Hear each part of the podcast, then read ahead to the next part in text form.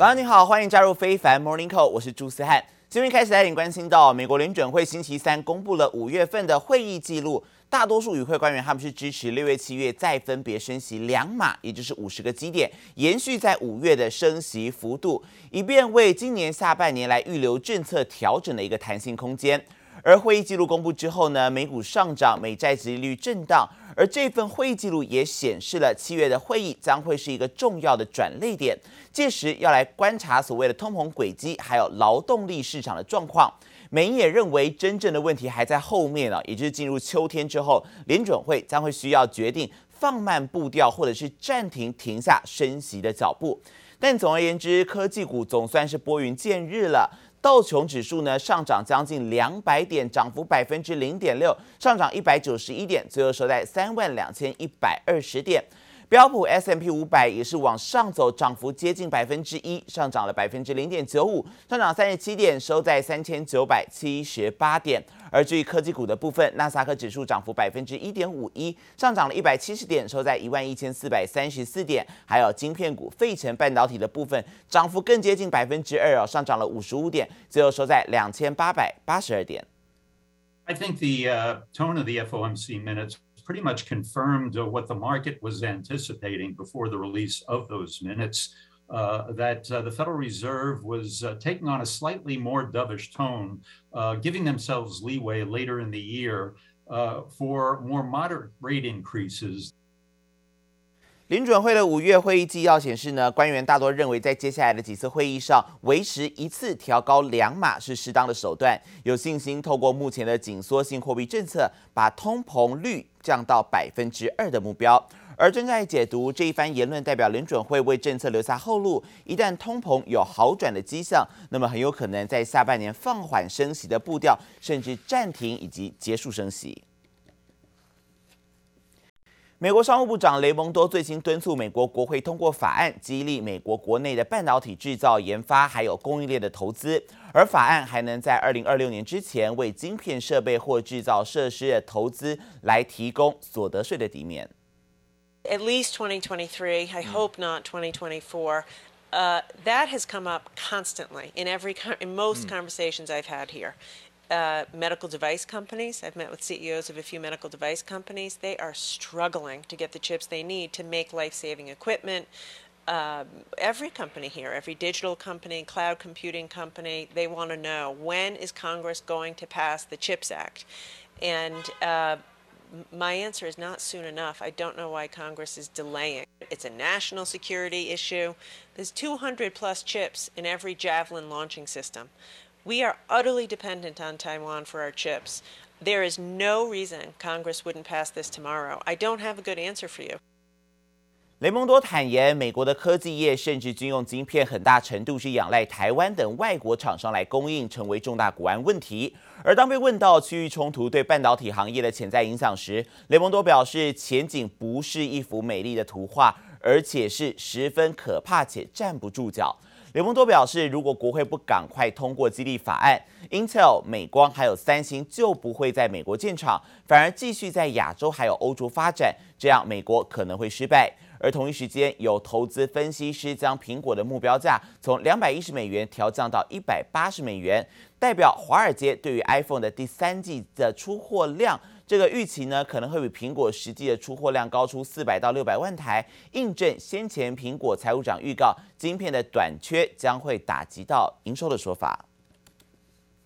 而同时来关心到，虽然科技股市出现了反弹，但是呢，最新来看到美股期货明尼拉斯期就是往下走，重挫了百分之零点二四，小跌的状况。为什么呢？最主要是因为辉达啊、辉达虽然最新公布的财报是好的表现，但是在下一季的财测却是不如预期。而更详细的内容，我们稍后也会为您来掌握。也来关心到全球第四大的汽车集团 Stellantis 跟三星 SDI 稍早是宣布呢，双方将合资二十五亿美元在美国新建车用电池厂，以便尽速扩大电动车的产能。合资的电池厂将会专门为北美市场来生产电池模组，但他们还是担心电池的产能扩张速度恐怕会赶不上需求，成为电动车市场的最大阻碍。而 Stellantis 他们的执行长也表示了，全球车厂正在为了化解全球暖化的问题而加快电动车的发展速度，但产业快速转型，以至于供应链还有生产能力都没有时间做调整。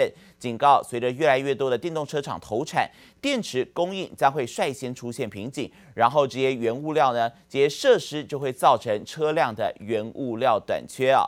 而另外，在美国知名的投资人亿万富豪索罗斯，他也表示，他把俄罗斯总统普京跟中国国家主席习近平当作开放社会的最大威胁，特别提到中国的 COVID-19 清零政策不可能维持得住，习近平的错误政策很有可能会让他失去政权。而索罗斯是在达沃斯世界经济论坛一个私人参会上演说时，指出中国坚持封控、打乱供应链，将会令世界各国通膨持续高涨，进而带来全球性的经济衰退。他也批评普丁所领导的俄罗斯入侵乌克兰的行动动摇了欧洲，还可能是一场世界大战的开始。今年已经高龄九十一岁的索罗斯认为，人类文明恐怕会因为乌俄战争而无法存续，把炮火对准中俄这两大目标。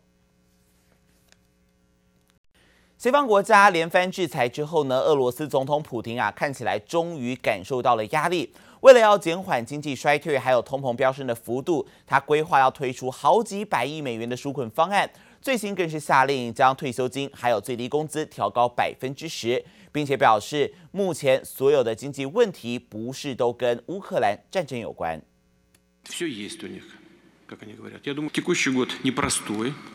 Всего его э, начала накопленная инфляция превысила 11%. Но когда я говорю непростой, это совсем не значит, что она, э, все эти сложности связаны э, вот с этой специальной военной операцией, потому что в странах, которые не проводят никаких операций,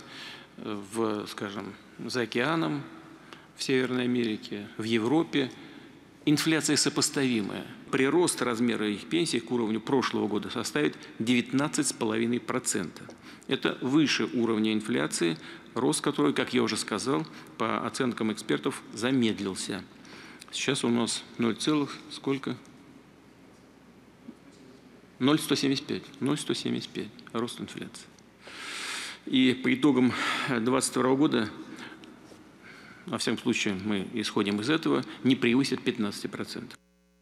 普京嘲笑西方国家，就算没打仗，通膨还是飙得很高。同时，他是签署了好几个对抗经济危机的法案，紧急增加对退休族养老金、公务员还有低收入户的给付，作为通膨飙涨的补贴。而普丁信誓旦旦地说，俄国今年通膨率不会超过百分之十五，失业率没有上升，经济趋势也好于一些专家的预期。而至于西方国家的通膨危机，荷兰首相最新出席达沃斯世界经济论坛时就坦言，政府在帮助人民上能做的事情很有限，西方社会将会因为高通膨还有高能源成本而变得更穷。美国在今年夏天恐怕面临到缺电危机，由于热浪还有干旱破坏到电网，再加上传统电厂退役的速度比再生能源替补还要来得更快，美国中部还有西部轮流限电的几率现在看起来越来越高了。而美国气象单位还示警，今年将会是连续七年飓风活动高于平均，恐怕供电会更加紧张。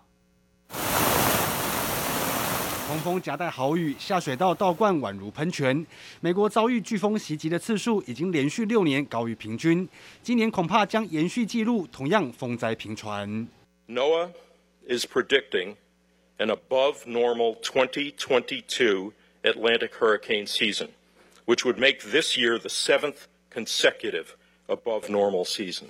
美国气象单位预估，六月到十一月飓风好发季节将有六至十个飓风来袭，平均每个月至少一个。如果重创电网，势必让缺电危机雪上加霜。This could be a widespread issue this summer, and there are power companies all across the country that are scrambling to get new facilities that generate and store electricity online before the hottest days of summer arrive. 由于绿能发电及储电效率仍跟不上传统发电厂退役的速度，加州、德州当地电厂纷纷示警，夏天可能得轮流限电。Members of the Union of Concerned Scientists say low reservoir levels mean less hydropower can be generated. Record-breaking heat in Texas already knocked some power plants offline earlier this month. And something else that could lead to those rolling outages this summer, well, it's getting more difficult to buy power from other states. Hotter conditions and drought conditions, not just in California, but all up and down the West, are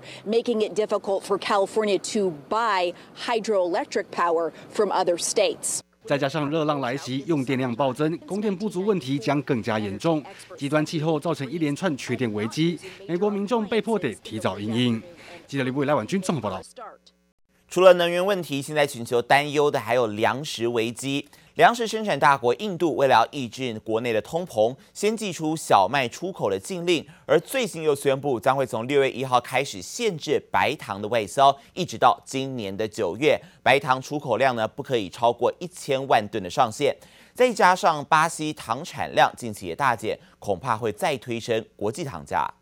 I used to ride my scooter,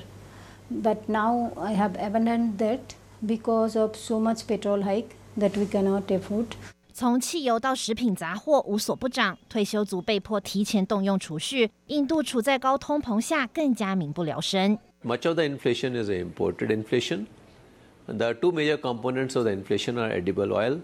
And the second one is a crude oil. 为了降低油价上涨对国内物价的冲击，印度禁止小麦出口还不够，也调整一定数量的进口大豆油和葵花油到免税。最新还加码限制白糖外销。The country will cap sugar exports at 10 million metric tons from June through September, marking the first time in six years that such measures have been imposed. 印度是全球最大糖生产国，也是仅次于巴西的第二大糖出口国，主要外销到孟加拉、印尼、马来西亚和杜拜。不巧，巴西糖产量又因高油价萎缩，过去一年已经上涨百分之二十的国际糖价很可能再飙升。I would beg India to reconsider as soon as possible,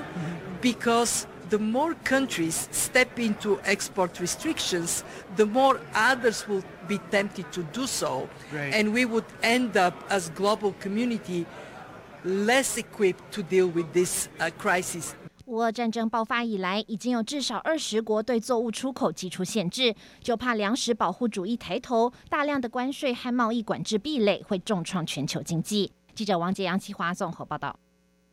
再来关心到面对中国的经济当前危机，中国国务院总理李克强在昨天很罕见的召开了全国稳住经济大盘电视电话会议，而这是李克强在三天之内两度亲上火线稳经济，显示中国经济失速下滑的情况可能比外界所预期的更加严重。而根据央视报道，李克强还在电话会议上呢，是坦言，目前中国经济在某一些方面和一定程度上，甚至是比二零二零年疫情严重冲击时还要更大。而李克强认为，发展是解决中国一切基问题的基础，还有关键，要全面贯彻新发展理念，并且把稳增长放在更突出的位置，要力保市场主体，保就业，保民生，并且保护经济韧性，努力确保第二季的经济合理增长，还有失业率的下降，并且会在五月底前来公布稳经济的实施细则。而之所以中国的经济会遭到重创，